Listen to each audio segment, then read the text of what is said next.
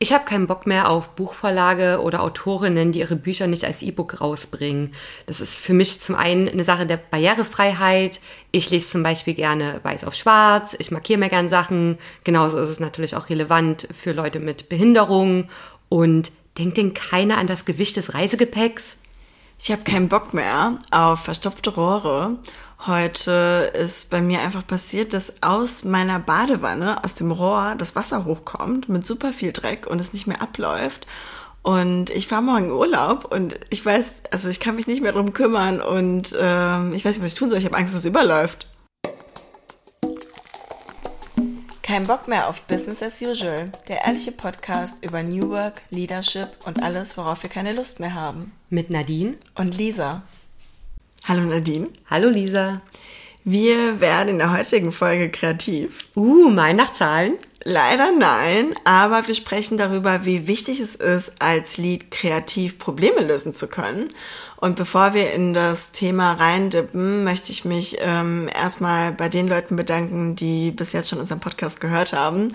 Ähm, wir würden uns auch super über Feedback freuen und ähm, auch wenn ihr eine Bewertung bei Spotify hinterlässt, schreibt uns doch gerne bei Instagram, LinkedIn oder eine E-Mail an podcast.keinbockmehr@gmail.com. Dann wissen wir, was wir Zukunft ähm, besser machen können und ähm, wie gesagt, wir würden uns sehr, sehr darüber freuen. Aber jetzt zum Thema Kreativität. Ähm, ich muss sagen, ich habe das Gefühl, ich muss sehr oft ähm, Kreativität erklären oder mich erklären, wenn ich von Kreativität spreche. Denn die meisten Leute denken, Kreativität ist eine sehr, sehr einseitige Kreativität. Mit einseitig meinen wir so künstlerisch, zum Beispiel zeichnen, Texte schreiben oder auch in der Küche kochen, so Rezepte kreieren. Genau. Aber was wir eigentlich heute hier meinen, ist, anders zu denken, aus bestehenden Mustern auszubrechen, ähm, nicht nur auszuführen, sondern Sachen kreativ zu hinterfragen. Es ist sozusagen auch einfach eine Denkweise. Ähm, da muss also gar nicht unbedingt direkt was, äh, was auf einem Papier oder so erscheinen.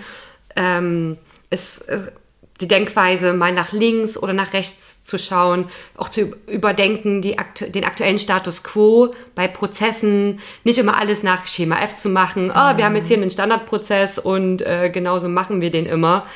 Ähm, das ist jetzt natürlich auch was, wo, glaube ich, viele Leute äh, jetzt nicht so begeistert sein werden, wenn ich das sage.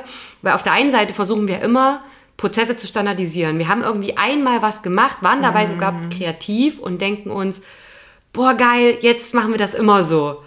Das Problem ist aber, sobald man wieder was standardisiert, ähm, grenzt man sich ja an seiner Kreativität wieder ein, weil ja. kreativ oder auch innovativ kann man nur sein, wenn man Sachen anders macht. Und das ist super wichtig und anders machen bedeutet auch mutig zu sein, das bedeutet auch verrückt zu sein, das bedeutet auch zu experimentieren, weil dieses anders sieht man ja auch in dem Moment nicht. Das muss man erstmal herausfinden. Wie sieht eigentlich das anders aus? Und dafür muss man kreativ sein.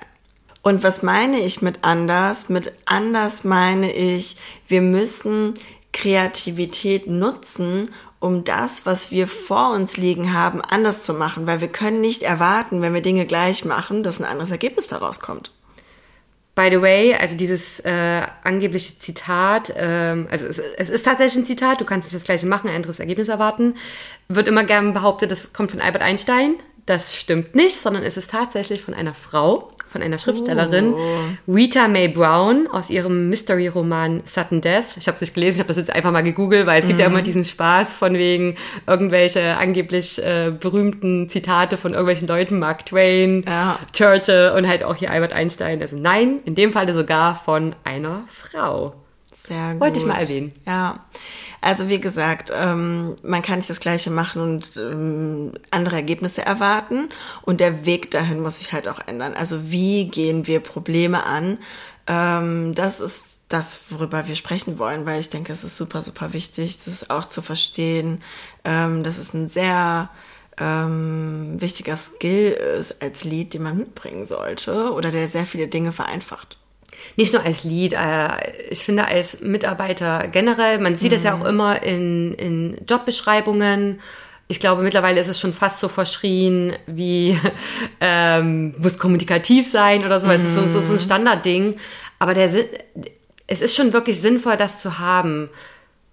Meiner Meinung nach ist kreativ Probleme lösen einfach Teil äh, des Menschen, nicht nur des Menschen, eines, jedes Leb eines jeden Lebewesens. Ich glaube, in einer anderen Folge habe ich das auch schon mal erwähnt. Das ist halt ne, so mhm. Überlebensinstinkt auch. Ähm, und, und deswegen ist das eben nicht nur auf dieses, ja mal, künstlerische bezogen, sondern auf alle, auf alle möglichen Sachen.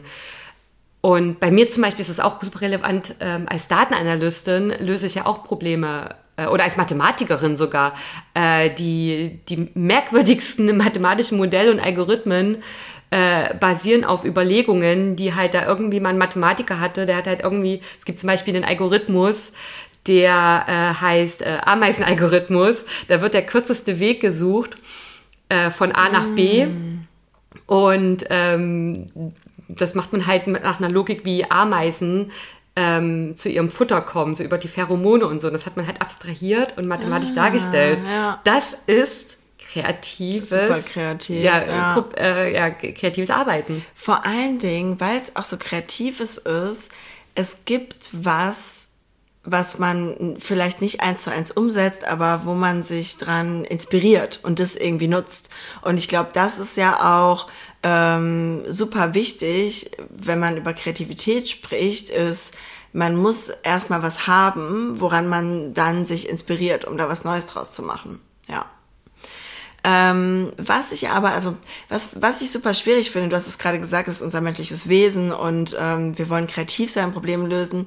Ähm, und das ist kommt auch so ein bisschen aus Diskussionen, die ich schon vorher geführt habe. Es muss ja trotzdem auch Rollen geben, wo ich halt nicht kreativ bin. Also nicht nur Rollen, sondern auch manchmal Aufgaben. Also ich muss sagen, selbst ich habe so Situationen, dass ich denke, okay, ähm, ich freue mich manchmal auch nachmittags über re repetitive Aufgaben, wo ich eher so ähm, nicht kreativ nachdenken muss, sondern einfach was ausführen muss. Und es gibt ja super viele Unternehmen und auch ganz viele ähm, Rollenunternehmen, wo gar nicht gefordert ist, dass man kreativ ist. Also wo man wirklich, ähm, ich denke so an ganz klassische Sachen im Grafikdesign oder ich, äh, weißt du, ich denke wirklich an ganz klassische Sachen, wo du wirklich viel, es ist nicht Copy and Paste, aber du bedienst Systeme, du löst eine Bestellung aus und so weiter. Und diese ähm, Rollen oder diese Aufgaben innerhalb der Rollen, die gibt es halt auch. Und das ist natürlich auch ein Punkt, äh, wo man ganz klar auch drüber sprechen muss. Ich stimme dir absolut zu und ich sehe das mit zwei verschiedenen, äh, aus zwei verschiedenen Perspektiven. Auf der einen Seite gibt es, gibt es Leute, die müssen diese Arbeit machen, diese Rollen ausfüllen mhm. und fühlen sich dann aber unterfordert. Ja. Weil sie kommen halt nie dazu, ihre Kreativität auszuleben. Das heißt, sie machen die ganze Zeit nur diese repetitiven Aufgaben, äh, die vielleicht auch gar nicht effizient sind, mhm. aber ihnen wird auch gar nicht zugetraut, da mal kreativ zu sein. Ja. Und da finde ich, muss es eine gute Balance geben. Ich fand übrigens auch gerade extrem spannend, wie du sagst, äh, dass du manchmal auch gerne solche Aufgaben mhm. machst. Weil am Ende ist es natürlich auch so, dieses kreative Denken, das erfordert eine Menge Energie vom Körper. Weil nicht nur, nicht nur Muskeln ja. verbrauchen Energie, das Gehirn als Organ verbraucht auch viel Energie. Das wird sehr gerne unterschätzt. Und deswegen kann es wirklich mal angenehm sein, irgendwie nur was komplett Stupides zu machen. Mm. Und eventuell macht man das dann aber auch außerhalb von der Arbeit. Ja. Und hier ist jetzt die andere Perspektive. Genauso kann es auch sein, dass Leute gar, kein, gar keine Lust haben, auf Arbeit so mhm. kreativ zu sein, sondern die wollen wirklich nur, die sind nur da, ich mache hier meinen Job, ja. ich will damit Geld verdienen. Du, wir hatten uns im Vorfeld unterhalten, du hast das Thema Werkstudent zum Beispiel ja, ja, äh, genannt. Keine Pauschalisierungen. Jeder mhm. Mensch ist mhm. anders und das, ich glaube, hier ist auch das Ding, ähm, jeder Mensch sucht sich seine, ich sag mal, Erfüllung woanders. Manche mhm. such, äh, wollen das im Job haben. Ich bin zum Beispiel eine Person, ich möchte beides, sowohl im Job als auch außerhalb von meinem Job.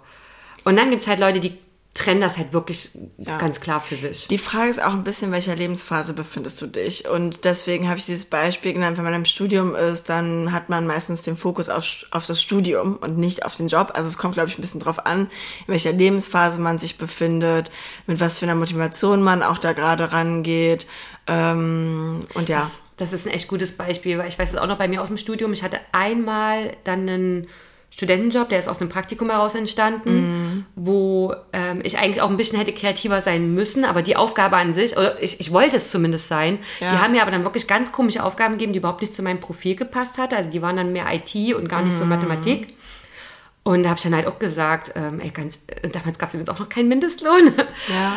ähm, da habe ich gesagt, äh, nee, li lieber jetzt äh, die Zeit investieren ins Studium und dafür halt einen, in Anführungsstrichen, stupiden äh, Studentenjob machen, wo ich wirklich einfach nur so ein bisschen Dienst nach Vorschrift mache. Ja. Und halt genauso auch nicht krass viel verdiene, mhm. aber dann habe ich wenigstens ein bisschen Geld und kann mich ansonsten kreativ mit meinen mathematischen Algorithmen da auslassen. Ja, ja, voll. Also Lebensphase ist, glaube ich, super wichtig. Und ähm, wo man aber ein bisschen unterscheiden muss, denke ich, als Leaderin fühle ich mich schon in der Verantwortung, wirklich diese Kreativität auch mitzubringen und die auch auszuleben. Also ich glaube, da ist es sehr, sehr schwierig ähm, zu sagen, hey, ich möchte nicht kreativ Probleme lösen, weil das sehe ich ganz klar als eine der Hauptverantwortlichkeiten, wenn ich in eine Niedrolle reingehe. Sehe ich ganz genauso, weil als ich glaube auch die Hauptaufgabe ist von einem Lied immer wieder, dass man vor Problemen ist. Mhm. Also man, mhm. man greift ja eigentlich erst ins Geschehen ein, wenn es Probleme gibt. Ja, und damit meinen wir nicht fachliche Probleme. Also kann auch sein, aber damit, es können alle möglichen Probleme sein.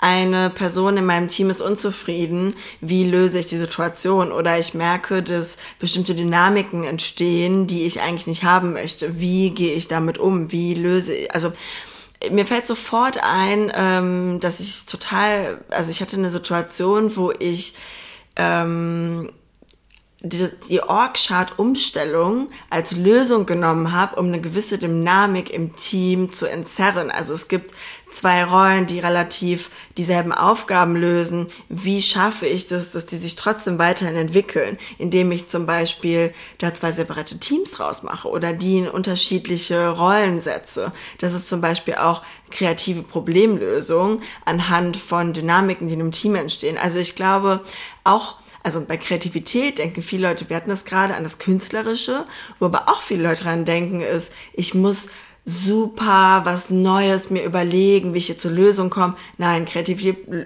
Probleme lösen kann auch ähm, in Anführungszeichen was Einfaches sein, wie gehe ich daran und von welcher Perspektive löse ich das Problem. Weil das klassische, die klassische Lösung oder die einfache oder offensichtlichste Lösung wäre gewesen, okay, ich setze mich mit den beiden zusammen und spreche mit denen darüber. Aber ich kann auch durch solche Mechanismen das Problem ähm, sich auflösen lassen oder zu lösen, ohne aktiv reinzuschreiten.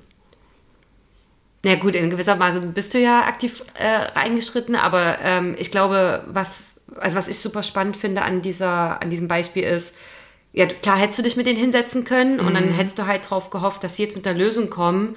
Ähm, genauso hast du jetzt aber auch einen Vorschlag gemacht, ja, ähm, ja. dem, dem, dem die ja äh, deine Mitarbeiter ja auch zustimmen müssen, sag ich jetzt mal so. Mhm. Ähm, aber auch auf so eine Idee erstmal zu kommen, ist ja, genau, das ist dann das Kreative. Ja. Und ich glaube, was auch wichtig ist zu erwähnen, kreativ Probleme lösen heißt nicht, eine super komplexe Lösung zu finden. Mm. Kreativ kann nämlich auch heißen, ähm, eine elegante, einfache Lösung für was zu finden, wo aber Leute vielleicht trotzdem erstmal gar nicht dran denken. Ja, ich muss gerade an KISS denken. Also KISS ist Keep It Stupid Simple.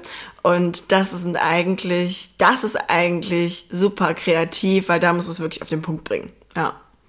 Ähm, du hast es gerade schon gesagt. Ähm, ich finde auch ganz oft, also ja, ich hatte schon mal so eine Situation auch im Unternehmen, dass so war, okay, Person X kam jetzt auf die Idee, dass wir dieses Projekt angehen sollen oder dass wir das und das Thema angehen sollen. Ähm, und dann fühlen sich andere Leute manchmal auf den Schlips getreten oder fühlen sich vielleicht benachteiligt, weil sie sagen, hey, ich habe doch auch das irgendwie mal reingebracht, schon vor zwei Wochen. Und es geht dann immer viel darum, okay, wer hat jetzt eigentlich die Initial initiale Idee dafür? Und dann geht es noch weiter, in welchem Abteilung oder welchem Team wird das Projekt geowned und so weiter und so fort.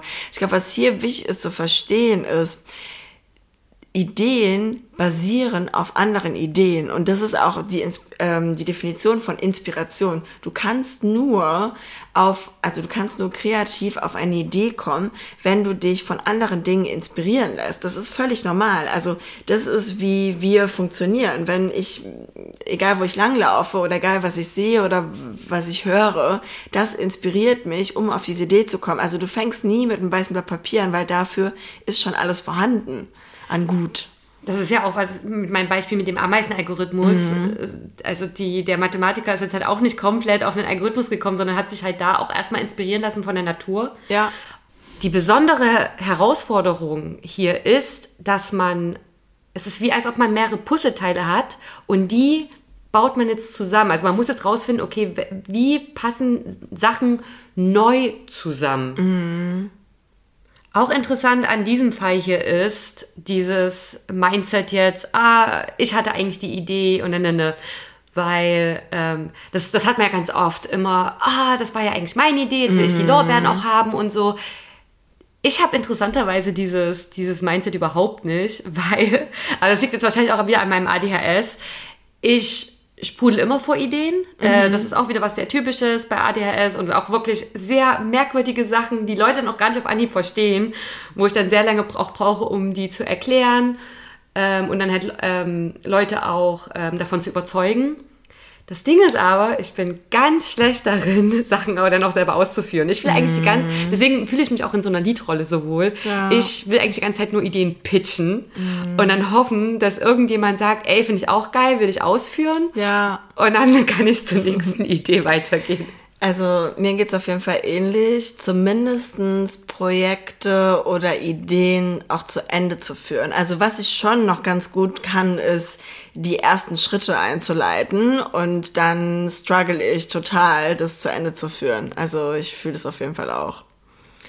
Ja, und was aber eigentlich super schön ist, ist ja im besten Falle kommen da nicht nur ein, zwei Leute, die diese Idee toll finden, sondern es kommen mehrere Teams auch zusammen. Und davon ähm, befruchtet sich das Ganze ja auch. Und das ist ja auch super kreativ irgendwie, dass genau nämlich mehrere Leute zusammenkommen und zusammensitzen. Und das fängt ja meistens auch irgendwie mit einem Brainstorming an. Mit dem Wort triffst du bei mir einen wunden Punkt, weil ich bin von dem Konzept Brainstorming überhaupt nicht überzeugt und ich habe sogar die Wissenschaft hier auf meiner Seite. ähm, es gibt tatsächlich Studien, die auch zeigen, dass Brainstorming in der Form, wie's, äh, wie man es immer denkt, wie es durchgeführt wird, mm. ineffizient ist. Ähm, hier kann ich ähm, eine ähm, eine Leseempfehlung machen und zwar das Magazin Neue Narrative. Also ich kann dieses Magazin generell empfehlen. Das ist super geil. Lest euch das auf jeden Fall durch. Nadine ja. hat mir das empfohlen, seitdem verschlinge ich das. Ich lieb's. Mir wurde es auch empfohlen. Also auch hier, die Idee ist nicht ursprünglich von mir, sondern von einer sehr guten Freundin von uns. Hier auch nochmal danke. Ich hoffe, sie weiß, dass sie gemeint ist. Ähm, und, ähm, und hier ganz konkret die Ausgabe Nummer 14, Co-Kreation. Und da ist ein Essay drin über Brainstorming. Äh, da wird erklärt, wie das Konzept überhaupt entstanden ist und was halt auch da die Fallstricke sind. Mm. Und ähm, um ein paar Beispiele zu nennen, äh, zum einen das soziale Faulenzen. Das bedeutet, man denkt, dass, also ich will jetzt nicht komplett widersprechen, es ist mhm. eher wirklich die Durchführung im Brainstorming. Ja. Man denkt, wenn Gruppen jetzt so zusammenkommen, also mehrere Menschen, dann motivieren und inspirieren die sich nach, äh, gegenseitig. Und das ist eben nicht so. Es ist nämlich tatsächlich so, dass sie äh, eher unmotiviert sind. Man kennt das vielleicht noch aus der Schule oder aus dem Studium, Gruppenarbeit, dann ist es so, jeder will eigentlich so wenig wie möglich machen mm. und am Ende macht es dann nur einer. Also man wird dann halt wirklich träge und, und pusht sich nicht gegenseitig. Und ich glaube, was da interessant ist, das trifft, glaube ich, gerade für Teams zu oder für eine Menschengruppe zu, die sich schon kennen. Weil da denkst du nämlich, also ich denke gerade darüber nach, wie war es bei mir im Team, da denkt man so, ah, Person X bringt doch eh immer was rein oder Person Y bringt doch eh immer was rein. Es ist okay, wenn ich das gerade nicht mache. Und es zeugt ja eigentlich auch davon, in dem Moment, wo du im Team bist, du hast auch super viel Respekt vor den anderen und sagst, okay, das sind super, du, ich bin von smarten Menschen umgeben, die kreativ sind, die bringen schon was ein. Ob ich jetzt was hinzubringe oder nicht, wir kommen eher auf gute Ideen. Das ist genau der Punkt, weil das wäre noch mein nächstes Beispiel gewesen, wenn unterschiedliche Person Persönlichkeiten aufeinandertreffen, insbesondere mm. Extrovertierte versus Introvertierte. Und ich finde das sehr interessant, genau. Ich glaube, auch wenn man sich dann schon kennt, ja. man weiß genau, ach, die Kollegin, die hat eh immer Ideen, ich lasse die jetzt immer erstmal mm. reden, weil die will ja eh. Ja. Und die Introvertierten, die, die halten sich dann halt eher zurück. Aber das ist ja eigentlich noch schlimmer. Also das ist eigentlich noch eine Weiterführung von dem, was ich gerade ja. meinte, weil das eine ist, ich halte mich zurück, weil ich denke, die anderen Leute bringen eh was ein. Aber das andere ist, ich bin vielleicht gerade ähm, introvertiert und deswegen bringe ich meinen Punkt nicht ein, obwohl die Person was super Wichtiges zu sagen hätte. Ja. Und damit gehen ja dann auch wieder super ähm, gute Ideen verloren. Definitiv, weil ja. introvertiert heißt nicht, also wenn jemand still ist, heißt das nicht, dass die Person nichts zu sagen hat. Nee, nee. Die, die nehmen sich halt mehr Zeit, denken halt eher nach erstmal. Aber das ist dann auch eine super große Herausforderung, den das rauszulocken. Ja. Richtig. Und eine Alternative deswegen ist, anstatt Brainstorming, Brainwriting. Mhm. Und ich setze das tatsächlich in meine Workshops um oder auch in solchen Sessions. Ähm, ich bin ja sowieso, wisst ihr auch schon aus der einen Folge, nicht so ein großer Fan von Meetings und so. Ähm, ich bin großer Fan von Dokumentation und ähm, insbesondere seit, ähm, seit Anfang des Jahres, da habe ich nämlich ein Buch gelesen, was ich auch gerne empfehlen möchte. Und zwar ist das Endlich wieder konzentriert arbeiten. Der Titel mhm. sagt schon alles. Von Vera Starker und Matthias Schneider. Und ähm, also eigentlich geht's in dem Buch konkret um eine komplette Transformation von einem Unternehmen. Nichtsdestotrotz habe ich mir da ein paar kleine Sachen rausgenommen. Und da fand ich halt auch mhm. interessant, wie Sie nämlich auch erzählt haben, äh, in dem Buch, also da gibt es auch Studien, die zeigen, dass eine Art der Zusammenarbeit viel sinnvoller ist, wenn äh, Leute erstmal einzeln für sich versuchen, ein Problem zu lösen. Halt dann ne, sie schreiben mhm. das auf. Ja. Ähm, und dann kommen sie zusammen und tauschen sich gegenseitig aus. Und das Interessante ist, dass in dieser Studie gezeigt wurde, dass High-Performer durch diese Art zu arbeiten nicht besser performen. Die sind immer noch auf genau auf demselben hohen Level. Mhm. Low-Performer, die pro, äh, profitieren tatsächlich von dieser Arbeitsweise, ja. weil die kriegen mehr Input. Und das Schöne ist hier natürlich auch, Introvertierte kriegen definitiv Mm. Äh, es kommt definitiv zum Zug. Weil man kann sich dafür ja auch Zeit nehmen. Das muss ja nicht kurz vorher passieren oder das muss ja nicht in dem Moment passieren. Sowas Ganz kann genau. auch einen Tag vorher passieren, dass man nochmal die Gedanken schweifen lassen kann und sich den Raum dafür auch nimmt. Genau. Und was ich jetzt deswegen, also ich habe mich da so inspiriert gefühlt und ähm, habe jetzt ähm, aufgrund dessen ähm, ja ein Format für mich für Workshops entwickelt, was ich jetzt auch schon ein paar Mal umgesetzt habe ähm, insbesondere für, für analytische Themen auch. Und zwar ist es so, dass auch noch zusätzlich mit der Pomodoro-Technik, das heißt, ähm, 25 Minuten ist erstmal nur Fokuszeit, wo ich dann mhm. auch den mhm. Leuten sage, geht auch gerne ganz woanders hin, wo ihr definitiv nicht abgelenkt werdet. Ähm, oder wenn auch noch gutes Wetter ist, setzt euch irgendwie raus oder so. Ja. Ähm, ich mag das mega gerne, dann irgendwo unter Bäumen oder so zu sitzen.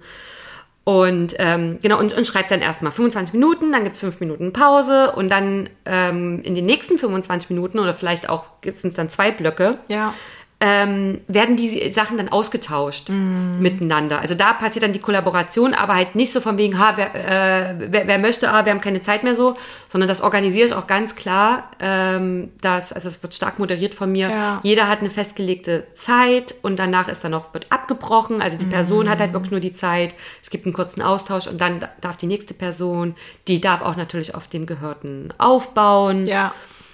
Ähm, und der Vorteil ist halt wirklich, jeder kommt zu Wort. Jeder hatte Zeit, sich darauf vorzubereiten.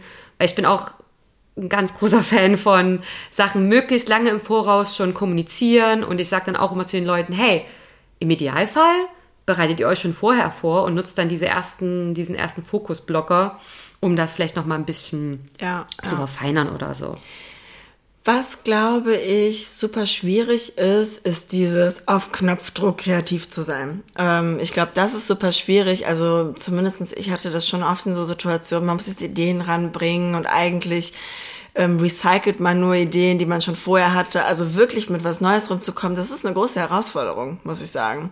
Ähm, Ich also, finde, es ist auch in der Form nicht möglich. ja, es ist eine riesengroße Herausforderung. Ich habe damals mit dem Team auch Creative Breakout Sessions gemacht. Ich glaube, ich hatte in der Folge schon mal darüber gesprochen. Da haben wir wirklich nicht kreativ versucht, Ideen zu finden für irgendein Problem, sondern einfach, wir waren einfach kreativ, um dann quasi unsere Batterien wieder voll zu tanken, um an anderer Stelle mehr Input zu gen generieren zu können. Weil das ist, glaube ich, eine super große Herausforderung, als auch ich als Lead okay, ich habe jetzt hier ein Problem. Oftmals ähm, muss ich relativ schnell dann Entscheidungen treffen und wie bin ich dann irgendwie auf Knopfdruck auf einmal super kreativ? Also selbst die künstlerisch Kreativen, ich glaube, da ist es so dieses ähm, Creative, ähm, wie sagt man dazu, Creative ähm, Boredom oder Creative Burnout cre- auch, ja. ja. Creative, ja, Creative Ja, Boredom. ähm, wo man wirklich sagt, okay, ich meine, man kennt dieses ähm, von äh, Californication, man hat, also ich weiß nicht, von der Serie, okay, da ähm, ist ein Autor und der kommt gerade, es ist so dieses klassische, ich komme ja gerade nicht weiter in meinem Roman, ich bin nicht kreativ und kann nicht schreiben und umso mehr ich versuche, dieses Buch zu schreiben, umso weniger kann ich es und ich muss irgendwie rausgehen. Und das ist echt eine Herausforderung, aber ich glaube, dieses bewusst sich einen Abstand zu nehmen davon, hilft auf jeden Fall. Das sind ja auch meine Spaziergänge, die ich schon öfter jetzt erwähnt habe. Genau aus dem Grund mache ich die auch, ähm, weil das ist auch dieses Creative Boredom.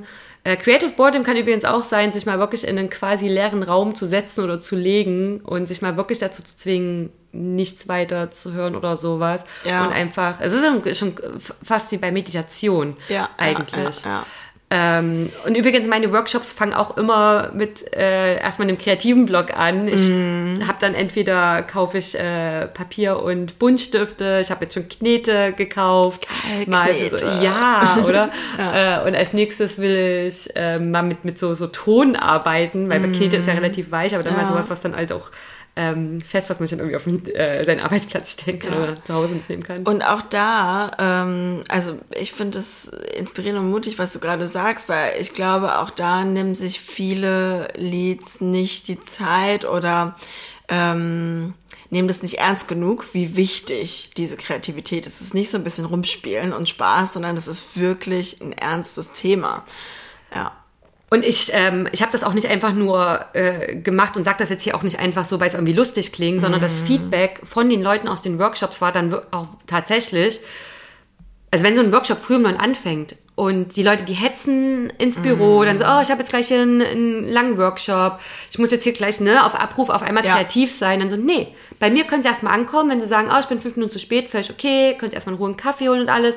Und dann setzen die sich hin und machen erstmal sowas und die waren so dann danach, ey, das hat mir so geholfen, hier in den Tag reinzukommen, reinzustarten und wirklich ganz entspannt sich jetzt äh, in diesen, in diesen Workshop-Modus zu kommen.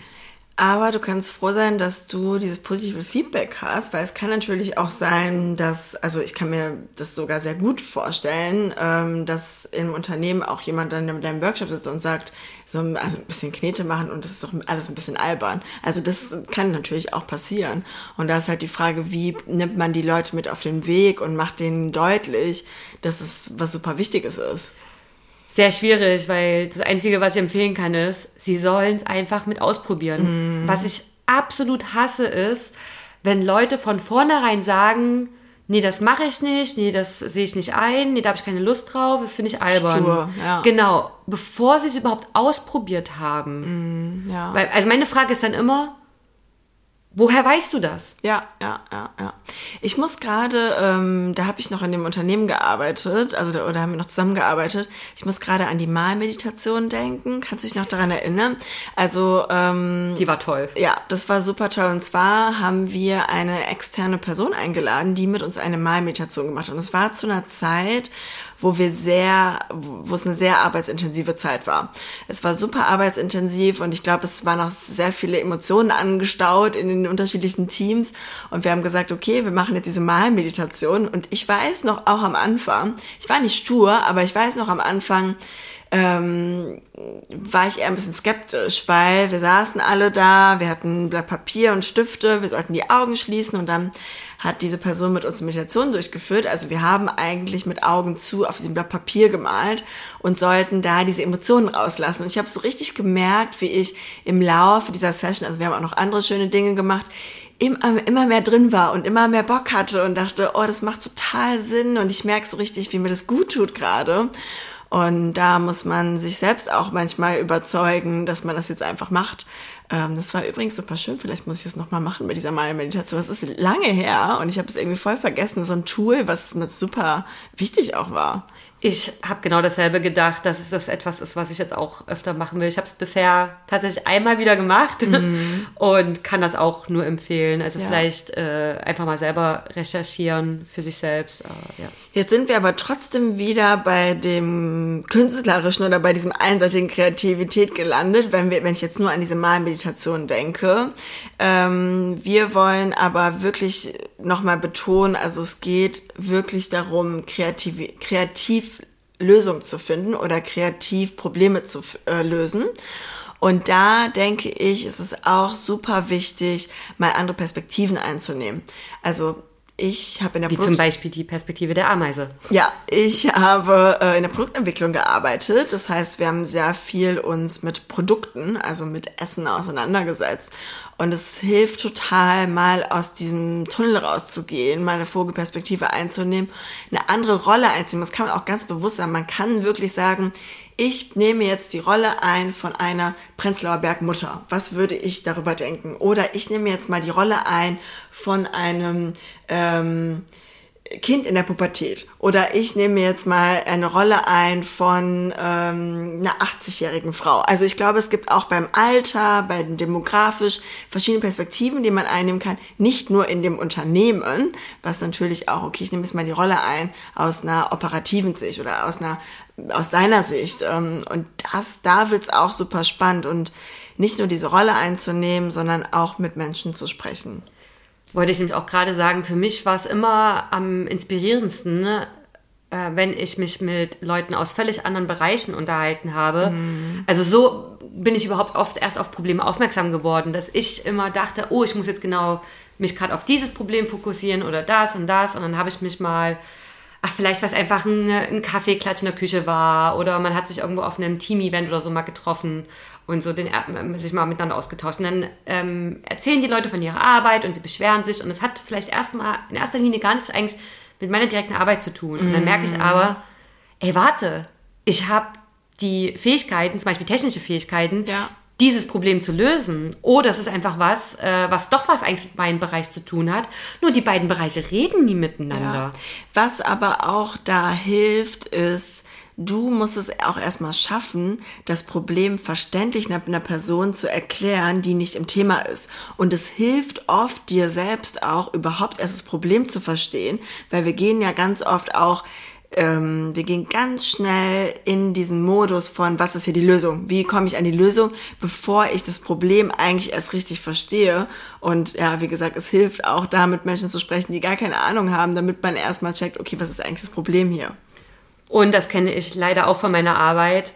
Du, du hast völlig recht, die Leute gehen immer direkt in den Lösungsmodus, aber mm. auch die mhm. Probleme, äh, die, sorry, die Leute, die das Problem haben, gehen halt direkt in den Lösungsmodus. Ja. Das heißt, zum Beispiel meine Stakeholder kommen dann, äh, also das, die Stakeholder von meinem Team kommen dann zu uns und sagen, ja, wir haben hier ein Problem und sie beschreiben das Problem nicht, sondern sagen, wir brauchen jetzt ein Dashboard. Mm, und ja. dann sitzen wir da und na klar, also was man mit kaum Erfahrung macht, also jun juniorige Leute oder wenn man als äh, Analystenteam noch nicht so gut aufgestellt ist oder wenn man noch ganz neu in dem Unternehmen ist oder so und halt auch noch irgendwie der Meinung ist, sind ja hier alles Experten, die wissen genau, mm. was, sie, was sie wollen und machen und so, dann baut man jetzt ein Dashboard und am Ende wird das nie benutzt, weil es eben doch nicht das Problem löst. Und ja. dann fragt man vielleicht mal nachher, warum benutzt ihr denn das Dashboard nicht? Na, wir brauchen ja eigentlich das und das. Und so, hä? Aber warum habt ihr das nicht am Anfang ge gesagt? Deswegen, mein Ansatz ist jetzt hier immer, ich will von den Leuten überhaupt gar keine Lösung hören. Ich will von denen ein Dokument, wo sie von mir aus einen Roman reinschreiben können, wo sie mir das Problem erklären. Ja. Und nichts anderes. Ein anderer Ansatz ist Design Thinking. Ich weiß auch, um dieses Wort gibt es gerade einen super großen Hype, aber ich habe damals ähm, an der Universität in Potsdam super spannenden Kurs gemacht und habe das danach auch ähm, zusammen mit meinem Team oft angewendet, weil der Design Thinking Approach hat nämlich diese verschiedenen Phasen und hilft dir, ist eine Vorgehensweise, die dir hilft, das Problem erstmal total auseinanderzunehmen, also bevor du dich überhaupt mit der Lösung beschäftigst. Und es ist eine Methode, die dich quasi blockiert, schnell in den Lösungsmodus zu gehen. Also die, der Design Thinking Approach, der kommt, also der Name kommt ähm, von der Arbeitsweise von Designern. Also die folgen ja auch ganz intuitiven Prozess um zu gucken, ähm, was ist eigentlich hier der Nutzen? Was ist eigentlich der Nutzen von dem, was ich hier kreiere? Was möchte ich hier eigentlich sagen? Und ähm, das, ähm, der Design Thinking Approach ist halt in diese sechs Phasen eingeteilt. Also es gibt die ersten drei Phasen. Verstehen, beobachten, Standpunkt definieren, was haben wir gelernt. Das heißt, man ist sehr offen, also man geht quasi offen und versucht erstmal das Problem zu verstehen, bevor man dann wieder schmaler wird, also schließend wird und in die letzten drei Phasen gehen. Ideen entwickeln, also Lösungen skizzieren, diese auch zu priorisieren, Prototyping zu machen, dann zu testen, was sagen eigentlich die Nutzer oder in dem Fall die KundInnen. Und ähm, also ich will gar nicht so detailliert auf diesen Approach eingehen, aber ich glaube, das ist super spannend, sich das auch mal anzuschauen, weil diesen Approach kann man in ganz, ganz kleinen Sachen schon ähm, im beruflichen Kontext umsetzen.